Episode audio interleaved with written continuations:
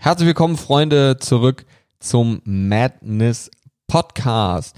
In diesem Podcast dreht sich alles um die Themen Medizin und Fitness und alles, was dazwischen steht, davor kommt und noch dahinter kommt, sprich Gesundheit, Ernährung, Supplemente, Mindset und Co.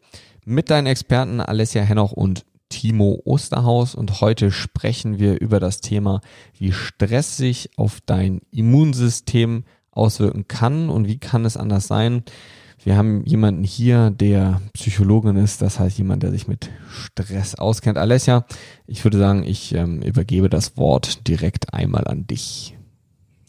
Ich kenne mich mit Stress einfach deswegen aus, weil ich mit dir zusammen Podcast aufnehme. Das ist ein guter Punkt. Da hast du tatsächlich recht. Das ist der größte Stressor. Nein, aber weg von meinen ganz eigenen Stressoren. Ja, Stress. Ähm, ich weiß jetzt gerade gar nicht, manchmal höre ich ihm auch nicht so richtig zu, nee, das ist ein Spaß, aber ob du Stress und Emotionen genannt hast, weil beides kann halt krank machen. Nö, ich habe nur Stress gesagt. Ja, perfekt. Okay, ich würde halt ganz gerne auch noch das Thema Emotionen mit reinbringen. Da sind wir auch wieder. Wir haben die letzte Folge ähm, ja bei zum Immunsystem auch auf die aktuelle Situation, in der wir ja die Podcast-Aufnahme machen. Sprich, Corona ist äh, rund um uns. Ja, Nachrichten rund um Corona begleiten uns. Ähm, seit ja März oder Februar diesen Jahres. Und ähm, ja das ist natürlich auch Stressor wobei wenn wir über Stress reden ist vieles auch so dieser typische Alltagsstress aber eben auch Emotionen wie Angst. Und ähm, wenn wir jetzt einfach einmal uns ganz kurz anschauen erstmal wie entstehen denn eigentlich Emotionen? Also das ist jetzt hier erstmal noch so ein bisschen Psychotalk ja. Ähm, Emotionen sind eigentlich erstmal nur Konzepte im Gehirn. Denn unser Gehirn ist ständig darauf aus das Gehirn frisst frisst wahnsinnig viel Energie. Das ist auch gut so. Unser Gehirn ist ja erstmal das, was auch als allererstes im Körper Energie bekommt, weil ohne Gehirn sind wir nicht, können wir nicht überleben. Und damit das Gehirn möglichst funktional ist, ja, schön, schlank, schnell ähm, funktionieren kann, brauchen wir Konzepte und Konzepte für Emotionen. Das kann die Emotion Onkel Horst sein und das kann auch die Emotion traurig sein. Es, äh, der Timo lacht jetzt gerade, aber im Endeffekt, worum geht es einfach? Wir konstruieren etwas. Das heißt, das Gehirn macht ständig eine Schleife. Das Gehirn simuliert, das Gehirn vergleicht, das Gehirn korrigiert und das Gehirn macht dann Vorhersagen. Und das ist was, das ist eine Schleife, die läuft in Millisekunden ab, die könnt ihr auch nicht irgendwie ähm, ja, beeinflussen. Es geht hier nur darum, dass das Gehirn eben die ganze Zeit Konstrukte von etwas bildet. Und so ist es auch bei Emotionen. Und deswegen, ich habe eben den Onkel Horst genannt, ähm, genauso wie die Emotion traurig. Ein Kind, wenn es auf die Welt kommt, ähm, hat erstmal gewisse Basisemotionen sind schon auch da, ja, aber gewisse ähm, Konzepte müssen erstmal erlernt werden. Und das Konzept Traurigkeit zum Beispiel ist etwas, was erlernt wird. Das heißt, das Kind verknüpft mit verschiedenen Situationen dann das Wort traurig. Ja? Das heißt, das Kind fängt an zu weinen und die Eltern sagen, oh, ähm, bist du gerade traurig oder sowas. Ja, also jetzt mal ganz plakativ gesagt. Und dann weiß das Kind nach etwaiger Wiederholung irgendwann, aha, dieses Gefühl, diese Emotion trägt den Namen traurig. Und was ich eben mit Onkel Horst meinte, das ist auch so eine Konstruktion, ja, hier könnt ihr auch Tante Emma oder wen auch immer einsetzen. Auch hier geht es darum, dass das Kind ja lernt, ähm, gewisse Konstruktionen zu bilden. Das heißt, es weiß, Onkel Horst ist ein Mann, der sieht ungefähr so und so aus, der hat ungefähr die und die Größe. Und vielleicht ist euch, das auch im Erwachsenenalter passiert, aber bei Kindern passiert es auch häufiger mal, dass die plötzlich mit, seid ihr mit denen im Einkaufszentrum und dann rennen die los auf irgendeinen fremden Menschen zu und wollen den quasi in die Arme nehmen, ja? Und das hat was damit zu tun, dass in dem Moment das Gehirn sagt, aha, dieser Mensch da vorne passt in mein Konzept Onkel Horst. Und das ist in dem Moment vielleicht unangenehm, das ein oder andere Mal, aber erstmal eine ganz logische Schluss, weil es geht eben um dieses Energiesparen. So, und jetzt haben wir ein bisschen über Emotionen geredet und über das Entstehen von Emotionen. Das war jetzt wirklich sehr heruntergebrochen. Aber ich glaube, so habt ihr erstmal so einen Eindruck, okay, Emotionen sind erstmal fassbarer, weil ich finde das immer ganz wichtig, wenn man über Emotionen redet, dass das nicht so im luftleeren Raum steht. So. Und genauso ist es natürlich wie mit einer Emotion traurig, gibt es auch eine Emotion Angst, die durch gewisse Sachen besetzt ist. Und Angst hat auch sehr häufig was mit Ungewissheit zum Beispiel zu tun. So. Und jetzt haben wir gerade eine Situation dieses Jahr, ne, Corona-Pandemie, die ist für uns alle erstmal neu. Das heißt, wir sind vielleicht auch häufiger mal solchen Emotionen ausgesetzt gilt aber natürlich auch für Lebensbereiche, in denen man häufiger mal traurig ist oder eben eine andere Emotion hat. Und jetzt reden wir einfach einmal darüber, wie wirken sich denn jetzt Emotionen auf den Körper aus. Denn Emotionen werden im Gehirn verarbeitet. Und wenn wir jetzt die Emotion Angst nehmen und was für mich ganz, ganz wichtig ist, das wird auch nachher nochmal wichtig, wenn wir über das Thema Stress reden. Stress und Angst sind total normale physiologische Reaktionen und die sind gut. Also, dass der Körper so darauf reagiert, wie er das eben tut, ist gut.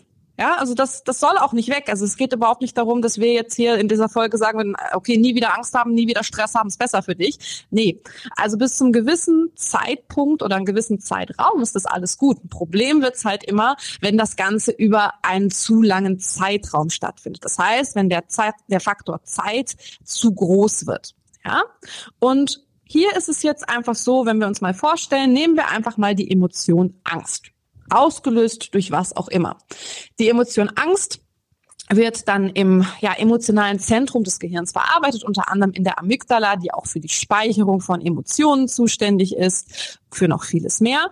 Aber von da aus geht eben dann ein Signal auch weiter und dieses Signal trifft dann verschiedene Hirnnerven. Wie gesagt, es geht hier jetzt gerade um ein absolut runtergebrochenes ähm, ja, Erleben einfach mal, was funktioniert oder was läuft in unserem Gehirn denn eigentlich ab, wenn ich Angst habe. So die Amygdala innerviert jetzt verschiedene Hirnnerven. Dazu gehört unter anderem ein Hirnnerv, der auch den Kieferschluss innerviert. Ja, mal ganz kurz drüber nachgedacht, was passiert denn sehr häufig, wenn wir Angst haben, wenn ihr euch mal ähm, einfach mal auch Emotion Angst googelt, ja, dann findet man ja auch häufig so ein, so ein Bild von so Leuten, die so die Zähne fester aufeinander greifen. Man macht so ein ähm, ja sehr angespannten Gesichtsausdruck übrigens auch bei Stress sehr, sehr ähnlich. Ähm, Zähneknirscher unter euch kennen das, dass zum Beispiel Zähneknirschen unter Stress auch schlimmer wird. Das hat eben auch was mit der Innervierung hier unseres Hirnnervs zu tun. Ja, und im Endeffekt, was dann weiter abläuft, sind verschiedene Kaskaden.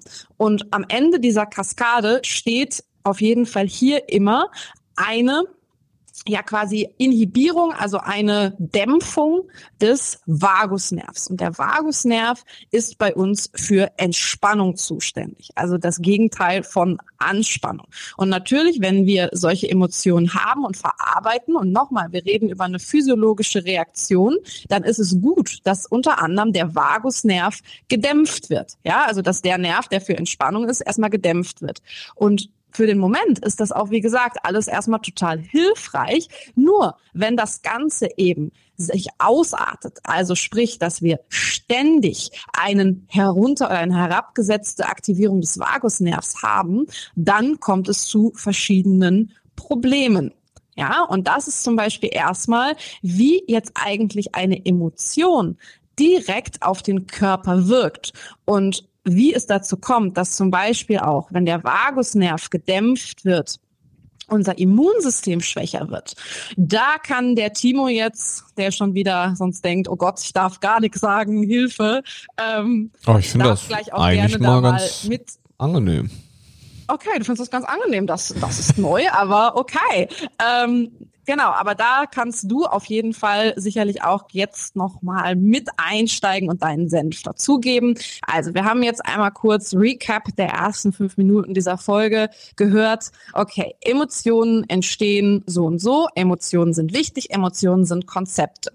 Emotionsverarbeitung findet im Gehirn statt. Problem wird es aber, wenn das Ganze den Faktor Zeit bekommt.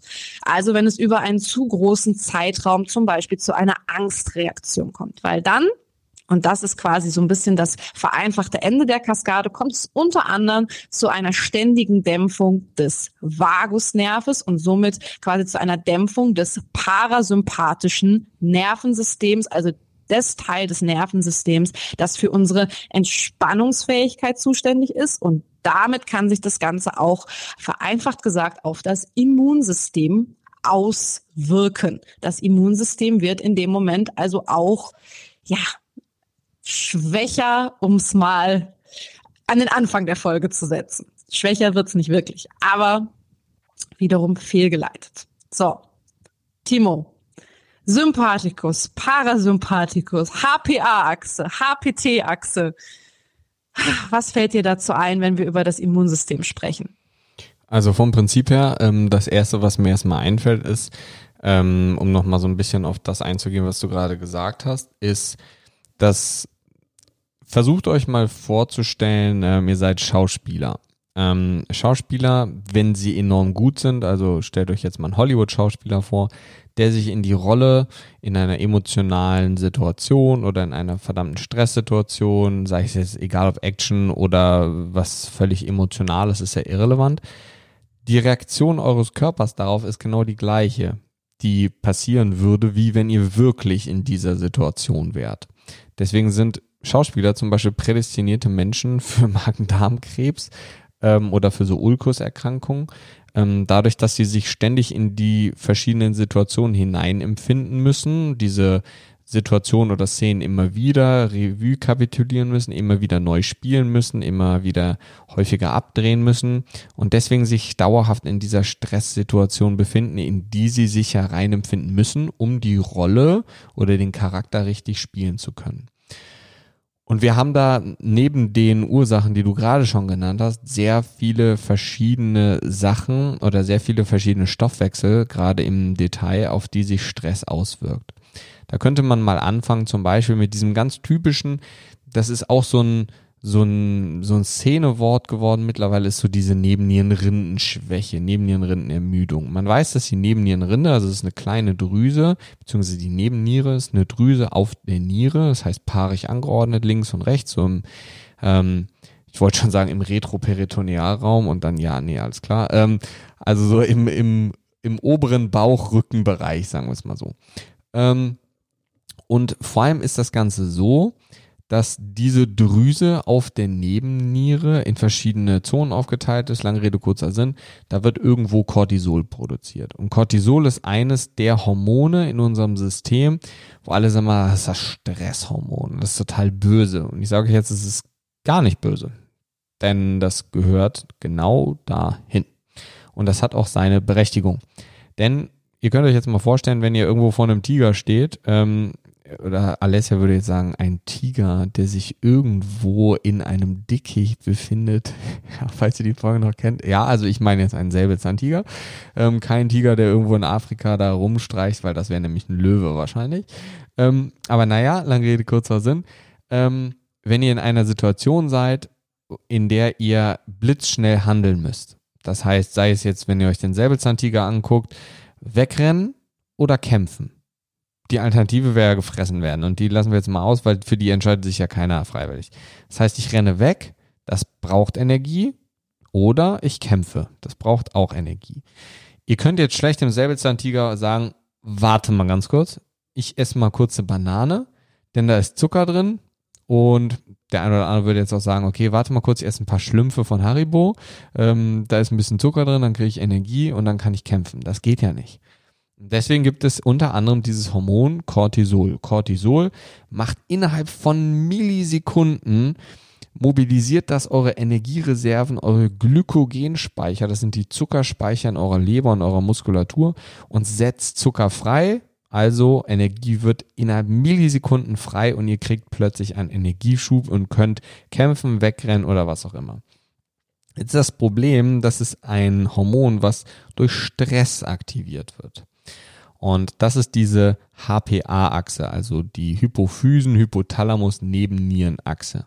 Und das Problem ist, dass Stress eben nicht nur gegen Säbelzahntiger ist, ähm, Stress nicht nur gegen den Säbelzahntiger zu kämpfen ist, sondern Stress auch beruflicher Stress, Zeitstress, ähm, Stress durch zu viel Strahlung, Stress durch schlechte Ernährung. Das ist alles Stress vor eurem Körper. Und euer Körper versucht eben mit einem einem angelernten Mechanismus, nämlich dieser HPA-Achse, dagegen zu wirken und zu agieren. Und das Problem ist, wenn diese jetzt chronisch aktiv ist, dann habt ihr nicht nur, dass ihr dauerhaft Zucker in eurem System habt, und wir wissen ja mittlerweile alle, dass Zucker so ein suboptimales ähm, Nahrungsmittel oder Nährstoff ist, der auch seine Berechtigung hat, aber wenn zu viel da ist, entsteht irgendwann Diabetes. Und das Problem ist, dass Cortisol nicht nur einen erhöhten Zucker macht, sondern zum Beispiel auch das Immunsystem droppt, weswegen Cortisol oder Cortison eines der meistverwendetsten Medikamente ist, wenn es um so Autoimmunerkrankungen wie zum Beispiel Rheuma oder sowas in die Richtung geht. Denn man versucht mit diesem Medikament das Immunsystem ein wenig runterzufahren, damit es nicht so aktiv ist. Und das bedeutet jetzt in diesem besonderen Fall viel Stress durch zu viel Arbeit, zu schlechten Schlaf und Co., dass euer Zucker, also euer Blutzucker steigt an, aber euer Immunsystem wird auch gedroppt oder fährt zum Beispiel runter. Und gleichzeitig führt dieser erhöhte Cortisolwert zum Beispiel dazu, dass eure Schilddrüsenhormone umgewandelt werden, beziehungsweise werden inaktiviert. Und dann haben wir zwar viel Schilddrüsenhormone, aber in unserem Blutbild sieht es so aus, als wären da gar keine. Und deswegen denkt der Mediziner, oder sagen wir mal so, der noch nicht so avisierte Arzt, der nämlich nicht die funktionellen Werte, wie zum Beispiel das reverse T3, das wäre so eine inaktivierte Form für die Pros jetzt an der Stelle. Ähm, damit könnte man sehen, dass die Schilddrüse zwar viel produziert, aber letzten Endes sehr viel in eine inaktive Form umgewandelt wird. Und das passiert zum Beispiel auch durch einen erhöhten Cortisolwert im Blut. Und du hast jetzt ja schon gemerkt, viel Cortisol im Blut kann man durch sehr viele verschiedene Faktoren haben, die einen stressen. Das ist natürlich bei jedem auch so ein bisschen unterschiedlich, was einen stresst. Aber wir wissen ja von so gängigen Dingen wie schlechte Ernährung, wie schon gesagt, Zeitstress und Co., dass das auf jeden Fall etwas ist, was uns definitiv stresst. Und du hast jetzt gesehen, Stress macht nicht nur Diabetes, sondern kann auch Schilddrüsenprobleme wie eine Schilddrüsenunterfunktion zum Beispiel provozieren, das Immunsystem runterfahren und noch ganz, ganz viele andere Dinge. Denn Cortisol macht sehr viel, wie die eben genannten Sachen, aber zum Beispiel wirkt es auch katabol. Das heißt, es sorgt dafür, dass Muskeln abgebaut werden, denn genauso wie Muskeln, ähm, Muskeln speichern Energie, also Muskelgewebe, wenn man das verdaut, entsteht daraus eine Aminosäure und eine Aminosäure kann wieder umgewandelt werden in Zucker, was dann auch wieder Energie ist. Das heißt, Cortisol macht ganz viel Energie, ganz wenig Immunsystem, macht langfristig die Schilddrüse zu einem Problem und das ist so eine der Achsen, nämlich die HPA-Achse, die die Alessia gerade angesprochen hat, die unter anderem chronisch dann aktiv ist. Ja, und ich finde, da sieht man jetzt ja auch schon mal wieder, also ähm, Hut ab, du hast das mal wieder gut auf den Punkt gebracht. Ähm, du hast einiges gedroppt, aber auch so, dass, glaube ich, ähm, du da draußen das auf jeden Fall auch verstanden hast. Und hier sieht man natürlich auch wieder, wie multifunktional dieses ganze ähm, System ist, aber auch wie die ganzen verschiedenen Dinge zusammenhängen. Ne? Und jetzt darf man natürlich auch nicht vergessen, jeder kennt auch diese Kaskaden von Stress. Und an dieser Stelle sei eben nochmal gesagt, der Timo hat das eben schon kurz angesprochen, aber ich finde das so super wichtig. Deinem Körper ist das auch erstmal egal, ob das positiver oder negativer Stress ist. Ja, also selbst wenn du dich ständig mit diesem klassischen Freizeitstress und ich muss hier noch zum Yogakurs und da noch hin. Auch das ist Stress für deinen Körper. Ne? Das darf man auch immer nicht vergessen. Aber vor allen Dingen der Körper oder der Teil des Gehirns, der Stress verarbeitet, ist noch ein sehr alter Teil. Das heißt, der Körper hat sich hier auch über die Jahrtausende nur bedingt angepasst und es gibt nicht diese Unterscheidung, ist es jetzt gerade lebensbedrohlicher Stress oder ist es nur ein Stress, den ich mir selber mache? Ist es ein Stress, ähm, der, weiß ich nicht, bedeutet, ich habe eine Deadline nicht eingehalten im Job oder was auch immer. Ja, also das kann der Körper nicht in ähm, Hierarchien setzen, sondern erstmal reagiert der Körper immer gleich. Und damit kommen wir eben dazu, dass diese Stressoren, denen wir heute ausgesetzt sind, sehr, sehr häufig dann dazu führen, dass, und Timo hat eben Dinge wie Diabetes, aber auch wie Schilddrüsenunterfunktion oder eben wie ein ja nicht mehr so richtig gut funktionierendes Immunsystem einfach angesprochen die dann so, so zu Volkskrankheiten werden. Und ähm, was man eben auch noch sagen kann, wenn dann natürlich noch so Lifestyle-Faktoren, das war das, wo ich eigentlich mit diesem Satz drauf hinaus wollte, dazukommen, dass ja viele von euch glauben, wenn sie Stress haben, muss ich auf jeden Fall einen Schokoriegel und ein bisschen Zucker konsumieren. Timo hat das eben nett mit der Banane formuliert, aber hey, sei ehrlich zu dir selber, wie oft ist es dann doch irgendwie das Snickers oder sowas, das man eher zur Hand nimmt, ne? Und das Ganze dann eben natürlich noch wieder mit, ja, ich sag mal, Lifestyle-Problemen Problematiken ähm, einhergeht, weil man eben glaubt, das Gehirn braucht bei Stress einfach schnellen Zucker. Ja, also gibt es wirklich Leute, die sind der festen Überzeugung, sie funktionieren sonst nicht. Und ich kann euch versprechen, das stimmt so auch nicht ganz. Dein Körper würde in dem Moment wahrscheinlich auch mit einer Handvoll Nüsse einfach sehr viel besser arbeiten. Aber uns wird halt irgendwo durch Sozialisierung, aber auch dem, was das Körper oder was wir erstmal als Signal des Körpers wahrnehmen, gesagt, okay, Zucker. Und dann kann man natürlich auch aber warte mal sagen, wenn man ist natürlich, hm? ist natürlich auch nicht nur so ein sozialer Faktor, sondern ist natürlich auch wissenschaftlich oder medizinisch ganz einfach dadurch erklärbar, dass wenn wir dauerhaft Cortisol ausschütten und dauerhaft unser Blutzucker steigt, ja.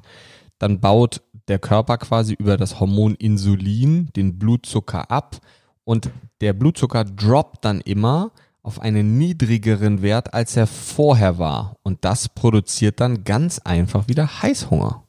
Ganz genau. Und wie gesagt, das meinte ich eben damit, dass äh, klar sozialer Faktor, aber eben physiologischer Faktor, ganz genau. Das suggeriert uns der Körper auch in dem Moment. Und da müssen wir erstmal wieder lernen, dass aber die weitere Zufuhr von Zucker und Kohlenhydraten das Problem oder eben gerade von schnellen, in Anführungszeichen, Kohlenhydraten, ähm, das halt nur so bedingt verbessert, diese Kurve.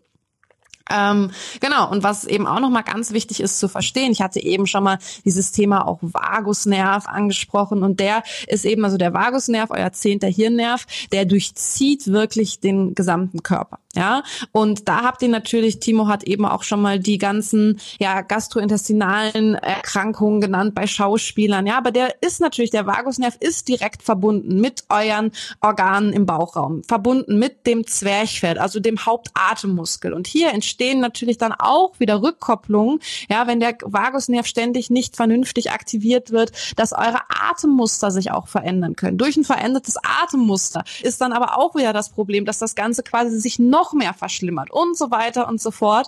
Ja, und hier habt ihr dann eben wirklich diese ganzen Zusammenhänge, die so wichtig sind zu verstehen. Ihr habt noch einen Zusammenhang, was zum Beispiel auch die Mundflora angeht. Ja, also äh, man kann hier auch noch sagen, dass es ein ähm, Einfluss darauf gibt, dass wenn der Vagusnerv ständig gedämpft wird, wir, wir mehr ähm, amylasereichen Speichel, Amylase ist ein Enzym, was quasi Zucker spaltet, ähm, was aber auch wieder, wenn quasi zu viel von diesem amylasereichen Speichel vorhanden ist, dass dann die Mundflora mit den Bakterien, die auch wieder, wir haben schon mal über die Barrieren gesprochen im letzten Podcast, eure Mundbarriere ähm, ja anfälliger machen kann, was auch wieder heißt, ihr seid anfälliger für Viren, für bakterielle Infekte und so so weiter. Und das Gleiche ist natürlich auch wieder, wenn man sich den Darm anschaut. Ja, also hier wirklich ganz, ganz wichtig zu verstehen, das ganze System greift immer wieder ineinander und ähm, beantworte dir die Frage selber. Glaubst du, dass eine oder glaubst du nach dieser Folge, dass eine Schilddrüsenunterfunktion durch Stress entstehen kann?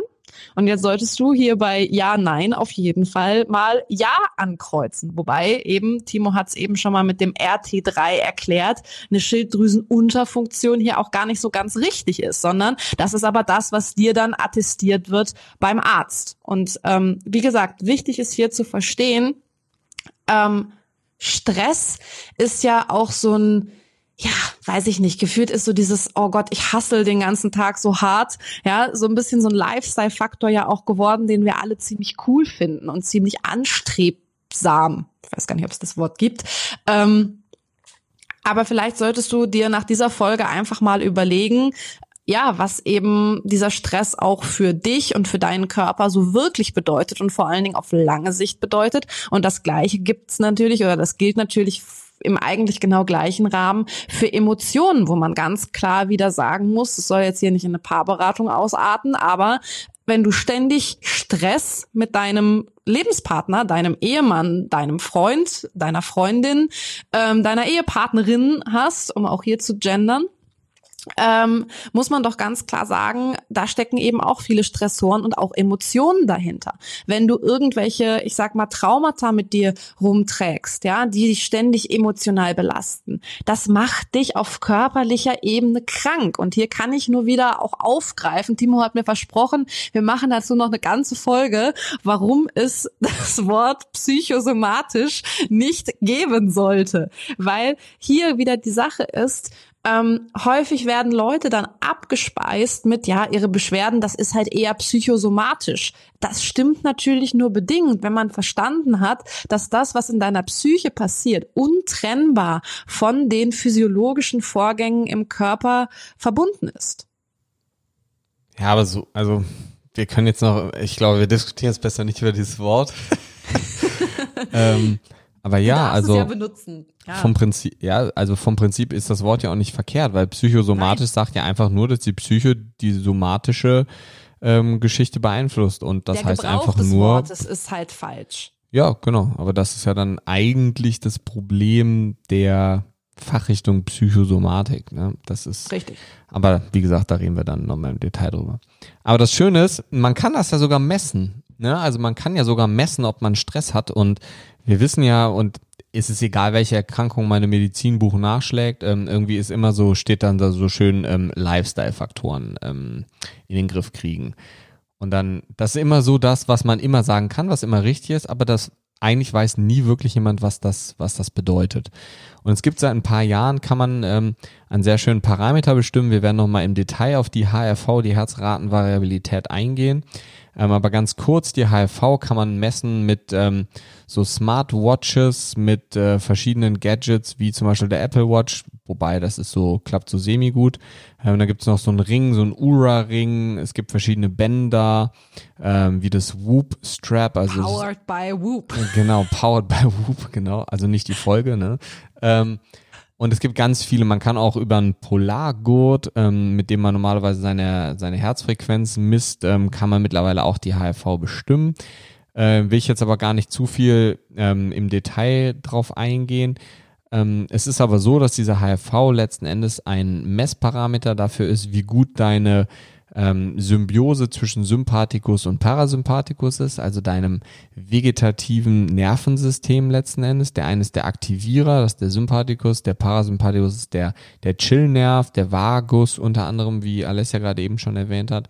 Und eine hohe HRV bedeutet einfach, dass ähm, unser Herz quasi schlägt wie ein Metronom, also genau immer jede Herz oder die beiden Herzschläge, die aufeinander folgen, sind immer genau gleich voneinander entfernt. Und eigentlich sollte unser Herz nicht wie ein Metronom schlagen, sondern variabel sein, wie die Herzratenvariabilität auch sagt. Das heißt, je mehr Einfluss des Chillnerves, des Parasympathikus haben, desto variabler sind die Abstände zwischen den Herzschlägen. Das sind zwar nur ganz wenige Millisekunden, aber dadurch kann unser Herz eben variabel sich an unterschiedliche Situationen anpassen. Und man weiß mittlerweile, und deswegen finde ich es sehr schade, dass das in der Schulmedizin so wenig gemacht wird, in der Alternativmedizin sehr wohl, weiß man, dass die HFV einer der besten Vorhersageparameter für chronische Erkrankungen ist, wie Bluthochdruck, wie Diabetes, wie Depression, wie für andere psychische Erkrankungen. Aber wie gesagt, gerade, und man würde ja denken, jetzt so Stress, hm, ja, okay, irgendwie, aber es ist ein direkter Parameter, mit dem nicht nur gemessen werden kann, wie du dich jetzt gerade in welcher Situation befindest, sondern wenn du diesen Wert nicht langfristig verbesserst, dass du dich irgendwann in der Teufelsspirale ähm, von Hypercholesterinämie, also von zu viel Cholesterin, von Bluthochdruck, von Asip Asipositas, sage ich schon wieder, ähm, Adipositas, also Übergewicht, Fettleibigkeit befindest. Und dann bist du in dieser Spirale metabolisches Syndrom, beziehungsweise chronische Erkrankungen, chronisches Erschöpfungssyndrom, Chronic Fatigue und sowas alles. Ähm, befindest du dich da drin und ihr habt es ja jetzt schon schön gemerkt in den letzten 30 Minuten, man kann das gar nicht so auf ein System runterbrechen und das ist einer der guten Sachen an unserem Medizinsystem, aber auch eines der schlechten Dinge. Wir sind so facharztbasiert. Das heißt, jede Fachrichtung bezieht sich auf einen Aspekt. Der eine kann gut Gastro, also gut Magen-Darm-System. Der andere ist gut in Hormonen, das ist der Endokrinologe. Der andere kennt sich mit Haut aus, das ist der Dermatologe. Der andere ist Psychiater oder Facharzt für Psychiatrie und kennt sich mit der Psyche aus. Aber so diesen, hey, ich kann alles, ich kenne die vor allem die Zusammenhänge zwischen den verschiedenen Bereichen, so wie wir jetzt eigentlich über Stress geredet haben, aber wir haben schon über Diabetes, Bluthochdruck, Schilddrüsenfunktion gesprochen. Das hängt alles miteinander zusammen. Ja, und äh, irgendwie an dieser Stelle das ist einfach nur was, was mir da auch immer wieder einfällt, weil ich das so geil finde einfach, diese Forschung darüber, die ist noch relativ neu, also wir reden hier über fünf, sechs Jahre, sind ja ähm, so die Zusammenhänge zum Beispiel auch von so, ja, ich sag mal, ähm, psychologischen Erkrankungen wie ähm, Schizophrenie, Autismus und Co. und Störungen des Immunsystems. Und für die Leute, die da ein bisschen mehr in die Tiefe schon gegangen sind oder gehen wollen, also da fällt dann immer so auch etwas, das sich Interferon Gamma nennt. Ja, ähm, da kann der Timo ja gleich noch mal was zu sagen. Möchte ich Aber nicht, nein. Möchtest du nicht? Nein? Okay. Ich dachte, du, du wärst gerade, ihr seht das nicht, aber Timo kommt manchmal so ganz nah ans Mikro und dann denke ich immer schon, er, er setzt jetzt an, irgendwas zu sagen. Ähm, aber hier wirklich einfach nochmal in, in aller Kürze, also das ist ein, ähm, ja, noch, wie gesagt, relativ neue Forschung, wo es aber ähm, runtergebrochen darum geht, zu sagen, okay, man hat Mäuse genommen, und quasi ähm, das Interferon Gamma, was quasi einer der Mitspieler im Team Immun ist. Ja, dann hört ihr euch vielleicht einmal die letzte Folge zu an. Ähm, worum es da genau geht. Und ähm, bei Mäusen, wo quasi das Interferon Gamma blockiert wurde, ja, ähm, ist auch das Sozialverhalten hat sich verändert. Und als dann die Blockierung aufgehoben wurde, wurde auch das Sozialverhalten wieder normal. Und hier finde ich es total geil zu sehen, dass wir sogar sagen können, dass unser Immunsystem korreliert mit unserem Sozialverhalten, respektive, also in der Forschung geht man einfach davon aus, dass das Immunsystem sich quasi ja gleichzeitig so zu unserem Sozialverhalten ausgebildet hat. Weil wir Menschen, ähm, wir haben etwas, das nennt sich Verhaltensimmunsystem, was uns auch sag ich mal, vor so neuen und Gefahren und sowas bewahren will. Aber da haben wir schon im Vorgespräch zu dieser Folge gesagt, da müssen wir definitiv auch noch mal eine eigene Folge zu machen. Aber ähm, dass es darum geht, dass ja quasi Kontakt zu anderen grundsätzlich Gefahr für uns bedeutet, dass wir aber eben auch wissen, aus Gründen der Fortpflanzung und aus Gründen des Überlebens hat es für uns evolutionär Sinn gemacht, mit anderen zu interagieren. Und man geht heute davon aus, dass sich das Immunsystem sozusagen parallel dazu entwickelt hat, um uns besser zu schützen vor Krankheiten.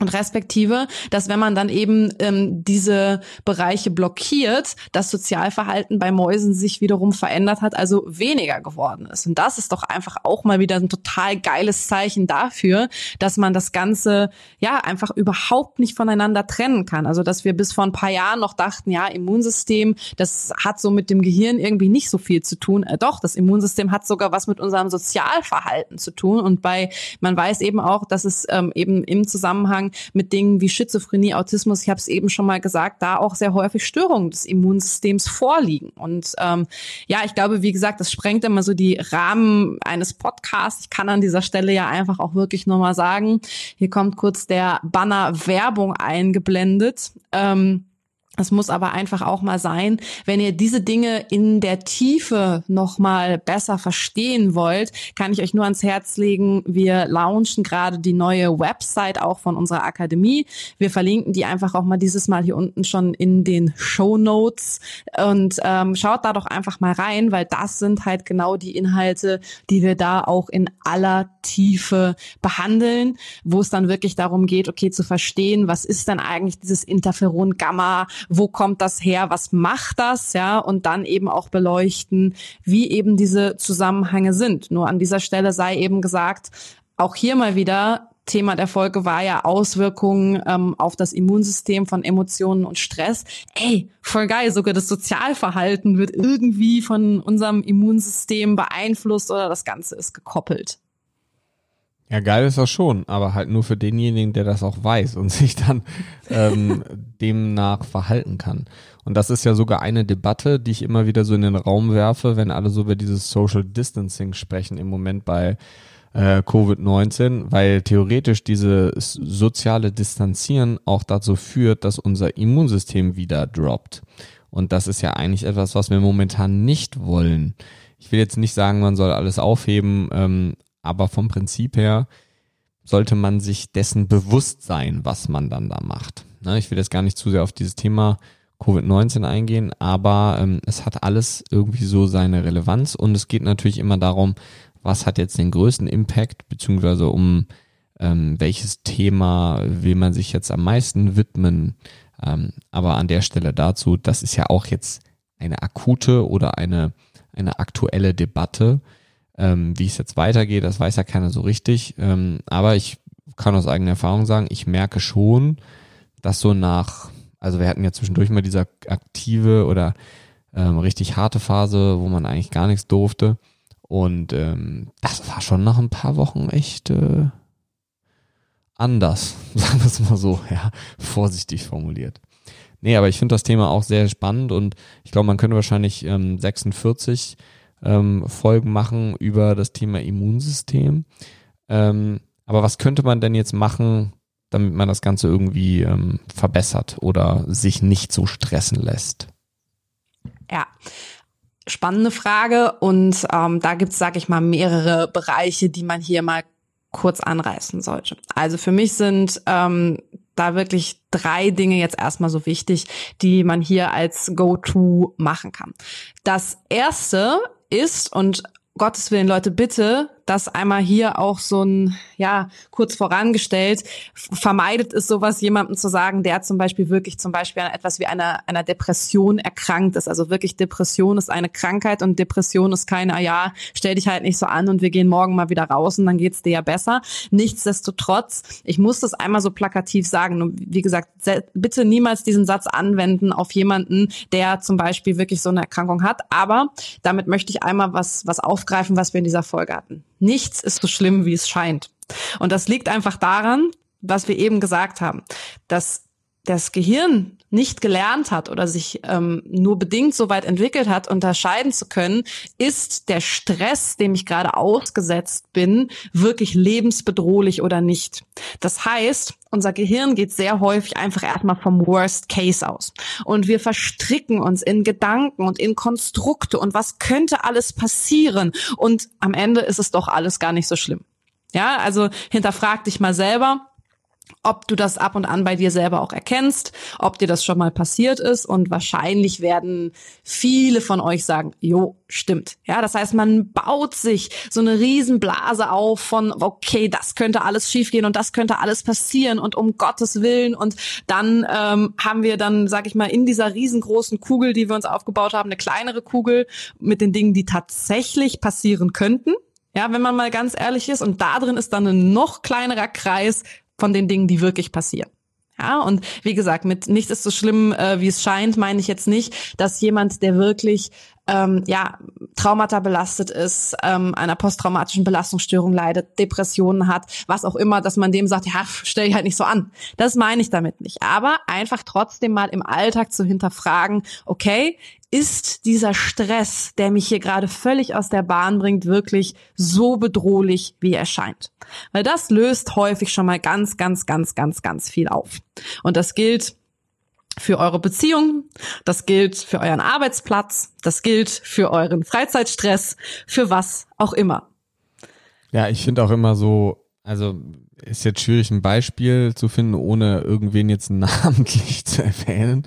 Ähm, aber ich finde es auch, was man immer hinterfragen sollte. Ich bin ein sehr, ihr werdet wenig Situationen finden, außer Nahrungsmangel bei mir, die Stress auslösen. Ja, also wenn ich lange nichts gegessen habe und ich habe echt Hunger, dann kriege ich echt schlechte Laune. Ähm, aber es, es gibt wenig Situationen, die, also die wirklich schlimm sind, die mich dann so richtig rausbringen. Weil ich finde, ich stelle mir immer eine Frage. Stellt euch jetzt mal vor, ihr kommt irgendwie nach Hause, keine Ahnung, ihr habt zwei Katzen, so wie ich, die haben auf dem Boden gekotzt oder so zum Beispiel. Ist jetzt einfach ein blödes Beispiel. Kommst nach Hause, hast einen anstrengenden Tag hinter dir, kommst nach Hause, siehst da diese Misere auf dem Boden und denkst so, boah, jetzt muss ich die Kacke erstmal wegmachen. Boah, geht mir das alles auf den Senkel. Der ganze Tag ist schon so anstrengend und ich stelle mir dann immer die Frage, was ändert das jetzt? Also, was ich bin ja der Einzige, wenn ich jetzt denke, boah, alles Kacke und die blöden Katzen und so, muss ich die Kotze ja trotzdem wegmachen. Ja, das heißt, der Einzige, der so eine Situation beeinflussen kann, oder der Einzige, der dafür sorgen kann, dass diese Situation einen nicht in den maximalen Stress wieder reinbringt, nämlich in diesen Trott reinbringt, seid halt ihr selber. Das heißt, wenn ihr durch, oder stellt ihr mal, ich habe ein Buch gehört letzte Woche ähm, von John Strelecki, ähm, die Safari des Lebens. Und da sehr geiles Buch, auf jeden Fall definitive Empfehlung an der Stelle. Und da gibt's eine Stelle, ähm, dass der Protagonist und die Protagonistin sind in so einer selbstgebastelten Hütte und ähm, nur so aus Ästen und drumherum sind drei, vier Löwen. Und ähm, er hat mega Angst, dass die Löwen jetzt diese paar Äste da beiseite räumen und sich die beiden dann äh, zum Abendessen zu Gemüte führen. Und sie ist mega relaxed und sie sagt so, hey, wir haben doch alles getan. Selbst wenn wir jetzt gefressen werden, dann, wir können ja nicht mehr machen. Weil er die ganze, ah, Kacke, und oh nein, Scheiße, und ah, um Gottes Willen. Und sie denkt nur so, ich meine, das ist eine sehr extreme Sichtweise, kann man sagen, ja, an der Stelle. Ähm, aber hey, sie hat vollkommen recht. Weil du kannst nichts machen. Du kannst in dieser Situation, weißt du, wenn du dich stresst, weil du darüber nachdenkst, was könnte man jetzt alles machen, damit die Situation einen anderen Ausgang nimmt.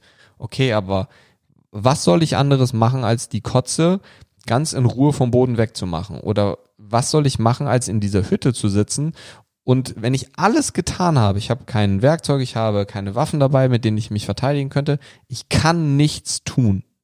Ich kann nichts machen anderes als das. Und die Situation wird von mir nicht beeinflusst werden. Dann ist das Einzige, was eigentlich rein rational gesehen Sinn macht, zu relaxen oder sich nicht stressen zu lassen. Aber das ist halt etwas, was durch unsere Emotionen dann sehr schwierig und sehr kompliziert gemacht wird. Wenn man sich aber einfach mal in so einer Situation klar macht, dass man die Situation selber nicht beeinflussen kann, macht es rein logisch gesehen gar keinen Sinn, sich aufzuregen. Es ist einfach aber, vollkommen sinnlos. Ja, aber das ist wie alles ein Training. Ja, ne? klar. Also euer Gehirn kann man genauso trainieren, wie man einen Muskel trainieren kann. Und ich habe das, glaube ich, in einer der letzten Folgen schon mal gesagt. Ähm, das Gehirn kann auch müde werden. Klar, ne?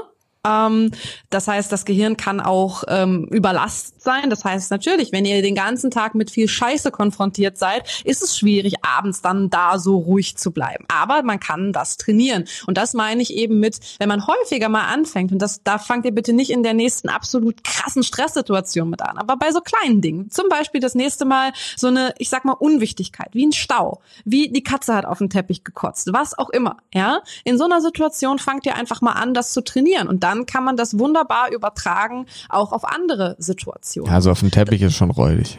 Ja, auf dem, auf dem Teppich. Und wenn es auch noch ein heller Langflor-Teppich ist, dann ist vorbei. Aber ähm, ja, ihr wisst, was ich meine. Ne? Fangt an, wenn die Katze auf die Fliesen gekotzt hat und arbeitet euch zum Teppich hoch. Aber kennst du das? Das sind so diese typischen Gedanken. Oder wenn man jetzt so mit, mit dem Auto irgendwo gegenfährt ja. oder so. Dann, und das ist dann nicht so, äh, ja, okay, ist jetzt passiert, aber die Beule bleibt ja drin, sondern dann geht das los so, ah Kacke, was sagen meine Eltern, wenn ich denen jetzt erzähle, genau. dass ich mit dem Auto, aber du, du kannst es gar nicht beeinflussen. Ja. Es ist völlig, es ist, in dieser Situation ist es vollkommen irrelevant, aber unser Verstand geht immer so von dem Worst Case aus. Genau. Aber wie oft tritt dieser Worst Case auch ein? Viel seltener und in der Regel ist es viel weniger schlimm, dass dieser Worst Case passiert, als diese ewige Gedankenmacherei über die verschiedenen Worst-Case-Situationen an und für sich. Und das ja, macht das halt eigentlich keinen Zeitfaktor. Sinn. Ja, genau, da total. ist wieder der Zeitfaktor beim Stress. So natürlich darf einmal dein Puls hochgehen, wenn du irgendwo vom Baum gefahren bist, ist auch normal, ja. Ist auch normal, dass du dann vielleicht einmal kurz losschreist, aber wenn du dir dann die nächsten fünf Tage Gedanken machst über, ah, oh Gott, und hin und her und jetzt meine Versicherung und, ah, und jetzt muss ich mich darum noch kümmern, hey, das bringt nichts. Ja, und das muss man einfach üben, weil wie gesagt, unser Gehirn kann das nicht von uns aus.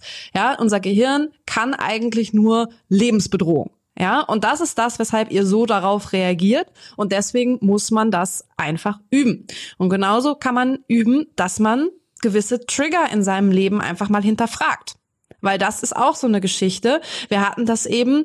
Ähm, dass man sagen muss, ja, ich, ich finde dieses Wort immer oh, so schwierig, aber es ist das englische Awareness, also im Deutschen eher so Bewusstsein, ja, aber das Wort Awareness ist immer schon so ein bisschen so, ah, oh, okay, ich bin halt so super spirituell und ich bin so aufgeklärt. Manchmal geht's mir halt selber auf den Sack, ne? Es ist echt so, also manchmal, wenn ich so bei dieses ganze Ding so Glaubenssätze und Awareness und sowas, ist voll wichtig, ne? Also um Gottes Willen, ihr werdet mich das auch noch tausendmal sagen hören, aber manchmal denke ich mir selber halt schon so, Okay, krass.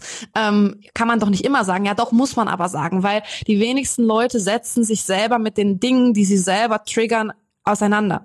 Das heißt, man kann sich auch in diesen Situationen einfach fragen, ey, warum reagiere ich denn da so über? gerade bei Beziehungen, ja, wenn ihr wirklich eine Partnerin habt, wenn ihr, weiß ich nicht, ähm, da mit eurem Lebensgefährten, euer Lebensgefährtin ständig im Clinch seid. Und das ist dann einfach sehr emotionsbehaftet. Das sehe ich halt häufigst in meinen Coachings, ja, dass die Leute kommen mit Stressproblematiken und die so häufig emotional beladen sind. Und da muss man einfach mal fragen, wo kommt das denn her? Ähm, ich weiß nicht, das Buch ist relativ bekannt. Ich weiß immer nicht so hundertprozentig, ob ich dafür eine Empfehlung gebe, aber ähm, tatsächlich, ich glaube, für den Einstieg in dieses Thema finde ich es schon schön, ähm, ist von Stefanie Stahl, das Kind in dir muss Heimat finden. Und da geht es ja auch um Sonnenkinder und Schattenkinder, also wo es so ein bisschen darum geht, ne, wie habe ich irgendwas wahrgenommen. Und das ist schon ein schönes Buch, mit dem man zum Beispiel mal starten kann, zu hinterfragen, wo kommen denn gewisse Trigger, auch gerade in zwischenmenschlichen Beziehungen, aber auch ähm, eben was meine Glaubenssätze angeht, was damit was das angeht, wie Situationen für mich konnotiert sind, ja, das kann man einfach damit mal hinterfragen und das ist so wichtig, weil nur wenn man hier ansetzt und wenn man mal wirklich hinterfragt, welche Situationen stressen mich denn so krass und warum tun sie das? Weil wenn mich mein Chef die ganze Zeit so stresst, weil er mir irgendwo im Nacken sitzt und Deadlines und keine Ahnung was, dann hat das sehr, sehr häufig auch Anteile, die gar nicht wirklich von meinem Chef kommen, sondern von Dingen, die in mir selber liegen. Und nur wenn ich diese Trigger erkenne, wenn ich diese Sozialisierung erkenne, wenn ich weiß, woher das kommt, kann ich da natürlich auch entgegenwirken und kann da auch gechillter mit umgehen. Ja, also das finde ich auch nochmal ganz wichtig. Häufig hilft es den Leuten auch, ihre Glaubenssätze erstmal zu erkennen. Und Glaubenssätze sind genauso wie Emotionen etwas, was sich ja ausbildet, um Energie zu sparen für das Gehirn. Ja, und das Gehirn hat dann so diesen Fatalismus zu sagen, das ist so und das ist immer so, das steht jetzt fest. Und wenn man das nur erkennt, man muss gar nicht erstmal was dagegen tun, weil irgendwo für gut sind ja diese Glaubenssätze auch das ein oder andere Mal. Ja, dann kann man aber schon mal für sich rausfinden, ähm, warum genau diese Situation mich jetzt so aus dem Leben kickt. Und das ist einfach auch so, so wichtig, um diesen Zeitfaktor daraus zu nehmen. Ja, wunderbar. Jetzt sind wir schon wieder bei Pontius und Pilatus angekommen. ja, aber das gehört dazu. Ja, ne? theoretisch also, könnten wir noch sechs Stunden wahrscheinlich andere Sachen aufzählen, die dazugehören. La lass mich noch ganz kurz den letzten Punkt abarbeiten, weil das ist ein Punkt, ähm, hört euch die ersten Podcast-Folgen an, da sage ich schon mal was dazu bei den Säulen für Gesundheit und das ist das Resilienztraining, also das Trainieren der Widerstandsfähigkeit. Ich habe das auch wirklich schon mal in der zweiten Folge, wie gesagt, bei unseren Säulen für Gesundheit gesagt, wo es dann eben darum ging, ähm, jo, wir wollen schauen, dass wir resilienter werden und dass wir unser Gehirn oder die Areale im Gehirn wirklich verändern können durch Training, wie Meditation, wie aber auch Atemtraining und so weiter. Also da vielleicht sonst, ähm, weil sonst wie gesagt sprengt das hier wieder jeglichen Rahmen, kann man natürlich wunderbar sich auch einfach erstmal die zweite Folge anhören unseres äh, wunderbaren Podcasts. Und ähm, genau, also alle diese Dinge, die ich da da schon auch genannt habe, sowas wie Dankbarkeitstagebuch, sowas wie Meditation, also Meditation verändert wirklich nachweislich die Areale im Gehirn, die quasi dafür da sind, dass wir ähm, ja diese Situation auch anders handeln. Also da kann man eben sehr, sehr, sehr gut auch aktiv werden. Ja, wunderbar. Ich glaube, an der Stelle machen wir oder sollten wir einen Cut machen, weil wir sind schon bei 50 Minuten. Ähm, wie gesagt, ihr merkt, äh, man kann sich dann in so ein Thema so einfach reinreden und ähm, landet nachher bei Themen, über die wir in Anführungsstrichen gar nicht reden wollten, auch wenn es schwierig ist, das Thema Immunsystem überhaupt greifbar und festzumachen. Denn da sind so viele Facetten, die eine Rolle spielen. Das heißt, wir haben über Emotionen, wir haben über Glaubenssätze gesprochen, aber auch über physiologische Sachen wie Cortisol, wie Schilddrüse, wie verschiedene Erkrankungen unter anderem ähm, zustande kommen und was man machen kann, wie Resilienztraining, Atmung, aber auch dieses ganze Thema mit Glaubenssätzen und Co. spielt natürlich eine sehr, sehr, sehr große Rolle. Und es sind sogar Wörter wie Schizophrenie, Autismus und der Vagus gefallen. Das heißt, es war schon eine, ich sage jetzt mal, sehr, sehr, sehr diepe Folge, könnte man sagen. Ähm, das heißt, ähm, wenn du Fragen hast oder irgendwie sowas in der Richtung, ähm, dann weißt du, wo du uns findest. Ähm, sonst in den Show Notes unten nochmal Alessias Instagram, mein Instagram und natürlich die Seite der Akademie. Falls du dich weiterbilden möchtest und sagst, du fandst das Ganze so spannend und interessant, dass du da wirklich tief reingehen möchtest, ähm, sei es, weil du dir selber einen Gefallen tun möchtest, dir selber helfen möchtest oder auch, weil du Trainer, Therapeut bist und ähm, dich auf dem Gebiet einfach weiterbilden möchtest. Ansonsten möchtest du noch irgendwie was loswerden, Alessia? Oder, Eine Menge, ähm, aber ist okay. eine, Me eine Menge, okay. nee, wunderbar. Dann würde ich sagen, an dieser Stelle verabschieden wir uns und wir sehen uns nächste Woche oder in den nächsten Tagen wieder zum nächsten Podcast. Und Wir ansonsten, hören. oder wir, ja, wir hören uns wieder. Genau, das äh, muss ich noch lernen, dass ich das sage. Wir hören uns wieder.